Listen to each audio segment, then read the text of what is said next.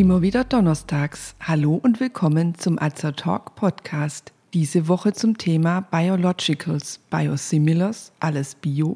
Ich bin Tina, ich bin Apothekerin und Azer Talk ist das rezeptfreie und gut wirksame Format von Azerta. Informationen garantiert ohne Nebenwirkungen. Tipps von Apothekerinnen für ihre Gesundheit. Bio ist heutzutage in aller Munde. Dabei bedeutet Bio bei Lebensmitteln, dass sie aus ökologischem Anbau bzw. aus ökologischer Tierhaltung stammen. Für den ökologischen Landbau gibt es eine Vielzahl bestimmter Vorschriften, die eingehalten werden müssen, wie beispielsweise, dass auf chemisch-synthetische Düngemittel verzichtet wird. Aber was bedeutet Bio für Arzneimittel? Auf diesem Gebiet gibt es Biologicals und Biosimilars. Hat das auch was mit Bio zu tun, wie wir es von den Lebensmitteln her kennen? Gleich vorneweg, Biologicals und Biosimilars kommen nicht aus der ökologischen Landwirtschaft. Biologika sind auch nicht, wie man vielleicht denken könnte, pflanzliche Wirkstoffe oder Naturheilmittel. Biologika, auf Englisch Biologicals genannt, sind biotechnologisch hergestellte Arzneimittel. Das bedeutet, dass ihr wirksamer Bestandteil mit biotechnologischen Methoden in lebenden Zellen hergestellt wird. Die Wirkstoffe sind meist komplexe Moleküle, Eiweiße oder Glykoproteine, also Eiweiß-Zuckerverbindungen, die nicht durch eine einfache chemische Synthese hergestellt werden können, wie beispielsweise Paracetamol oder Ibuprofen. Biologika sind sehr große Moleküle, so groß, dass sie meist nicht durch den Mund als Tablette eingenommen werden. Sie würden im Magen-Darm-Trakt bereits abgebaut werden. Deshalb müssen sie üblicherweise gespritzt werden, meist mit Hilfe einer Fertigspritze. Man unterscheidet drei Klassen von Biologika. Die Originalbiologika, die Biosimilars und die Bioidenticals. Die Originalbiologika sind, wie es der Name schon vermuten lässt, die Arzneistoffe, die als erstes entwickelt wurden. Sie haben alle klinischen Prüfungen durchlaufen und sind als Arzneimittel zugelassen. Sie dienen als Referenzarzneimittel für die Biosimilars. Wenn der Patentschutz eines Originalprodukts ausgelaufen ist, können auch andere Hersteller das Produkt auf den Markt bringen. Dabei wird aber meist ein etwas anderer Herstellungsprozess verwendet. Es wird zum Beispiel ein anderer lebender Organismus für die Produktion eingesetzt oder die Reinigung des Produkts erfolgt auf einem anderen Weg.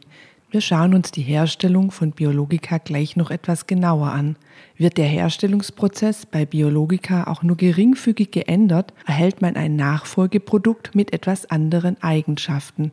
Biosimilars sind also ähnlich, aber nicht identisch. Der Unterschied zum Original betrifft meist die Pharmakokinetik, also alle Prozesse, denen ein Arzneistoff im Körper unterliegt wie zum Beispiel die Aufnahme in den Blutweg, die Verteilung im Blutkreislauf, den Abbau, der oft in der Leber passiert, und die Ausscheidung beispielsweise über die Niere. Ein Nachfolgeprodukt oder Biosimilar, was dem Original ähnlich ist und die gleiche Wirkung zeigt, muss bei der Europäischen Arzneimittelagentur EMA zugelassen werden. Für die Zulassung benötigt der Hersteller Studien, die die Wirksamkeit und Unbedenklichkeit des Biosimilars belegen. Hier ein kurzer Einschub. Bei klassischen Generika, wie Sie es beispielsweise von Ihren Blutdrucktabletten her kennen, ist dies anders. Hier ist der Wirkstoff des Generikums identisch mit dem Wirkstoff des Originalpräparats. Wenn Sie also bisher das Originalpräparat von der Firma XY bekommen haben und nun aufgrund des Rabattvertrags Ihrer Krankenkasse den gleichen Wirkstoff von der Firma Z erhalten, so sind hier die Wirkstoffe identisch. Ebenso verhält es sich bei unterschiedlichen Generikafirmen untereinander. Der Wirkstoff ist identisch und man muss hier keine Bedenken haben, dass das Präparat eines anderen Herstellers schlechter wirkt. Unterschiedlich sind hier lediglich die Hilfsstoffe, die aber nur in wenigen Fällen einen Einfluss auf die Wirkung haben. Biosimilars können im Körper anderen Prozessen folgen und sind damit nicht identisch mit den Originalen. Aber zurück zu den Biologika-Klassen. Die dritte Klasse stellen die Bioidenticals dar. Hier wird von einem anderen Hersteller als dem Originalhersteller derselbe Herstellungsprozess wie beim Originalbiologikum verwendet. Dies führt folglich zu einem identischen Produkt mit identischen Eigenschaften. Wichtig ist die Unterscheidung dieser drei Klassen vor allem dann, wenn es darum geht, ob man ein Medikament gegen ein anderes austauschen kann. Dies spielt zum Beispiel im Rahmen der Rabattverträge eine Rolle oder auch, wenn es zu Lieferschwierigkeiten kommt. Bisher durften Biologika nur ausgetauscht werden, wenn sie die gleichen Ausgangsstoffe und denselben Herstellungsprozess aufweisen. Denn nur dann sind sie identisch und haben sie die gleichen Eigenschaften. Wurde also ein bestimmtes Originalbiologikum verordnet, durfte nicht gegen ein Biosimilar ausgetauscht werden, gegen ein Bioidentical hingegen schon.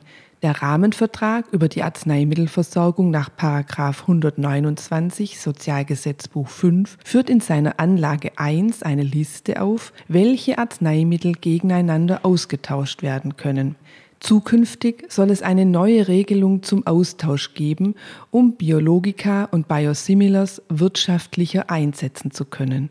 Der gemeinsame Bundesausschuss, also die kassenärztlichen Bundesvereinigungen zusammen mit dem Spitzenverband der Krankenkassen und der Deutschen Krankenhausgesellschaft, wird im Spätsommer oder Herbst darüber entscheiden. In den 1980er Jahren wurde als erstes Biologikum biotechnologisch hergestelltes Insulin auf den Markt gebracht. Seither folgten immer mehr Produkte. Die Herstellung von Biologika ist ein sehr komplexer und aufwendiger Prozess. Für die Herstellung wird zunächst eine geeignete Zelllinie ausgewählt. Als Zellen werden beispielsweise Escherichia coli Bakterien, die Hefe Saccharomyces cerevisiae oder bestimmte Zellen des chinesischen Hamsters verwendet. CHO-Zellen steht für Chinese Hamster Ovary Cells. Diese Zellen stellen die wichtigste Säugetierzellinie für die Herstellung von modernen Biopharmazeutika dar. Die Zellen der ausgewählten Zelllinie werden dann so verändert, dass sie die gewünschten Produkte, beispielsweise Antikörper oder Insulin, produzieren. Die Produktion selbst erfolgt nun in großen Bioreaktoren, sogenannten Fermentern. Damit die Herstellung nachvollziehbar ist, müssen immer dieselben optimalen Bedingungen herrschen also genau vorgeschriebene und dokumentierte Temperaturen, pH-Werte, Nährstoffgehalte und Sauerstoffzufuhr. Anschließend wird der produzierte Arzneistoff isoliert und aufwendig gereinigt. Solch aufwendige Herstellungsprozesse verursachen natürlich hohe Kosten. Deshalb sind biotechnologisch hergestellte Arzneimittel mit relativ hohen Therapiekosten verbunden. Jetzt haben wir so viel über Biologika gehört. Welche Wirkstoffe zählen denn eigentlich dazu?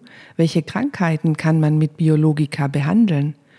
Typische Biologika sind wie bereits erwähnt Antikörper und Hormone wie Insulin, aber auch Impfstoffe wie beispielsweise der Hepatitis B-Impfstoff, Blutgerinnungsfaktoren, Wachstumsfaktoren wie Erythropoetin oder auch bestimmte Entzündungshemmer zählen zu den Biologika.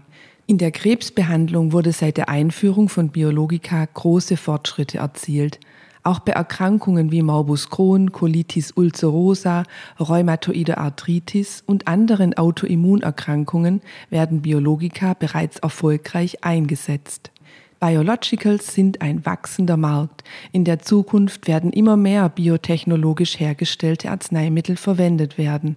Das macht Hoffnung, dass auch Krankheiten, für die es bisher noch keine oder noch keine ausreichende Therapie gibt, behandelt werden können. Für die Krankenkassen stellen die hohen Therapiekosten allerdings eine Herausforderung dar. Wenn Sie sich für uns oder für unsere Fortbildungsvideos interessieren, besuchen Sie uns gerne auf azerta.de und hören Sie unseren Beitrag Wir sind Azertalk. Wir weisen darauf hin, dass dieser Podcast kein Ersatz für eine persönliche Beratung bei einem Arzt oder Apotheker darstellt, dass er keine Therapie ersetzt und lediglich der Information dient. Thematisch erhebt der Beitrag keinen Anspruch auf Vollständigkeit. Vielen Dank fürs Zuhören, empfehlen Sie uns gerne weiter und bis zum nächsten Donnerstag. Bleiben Sie gesund und informiert.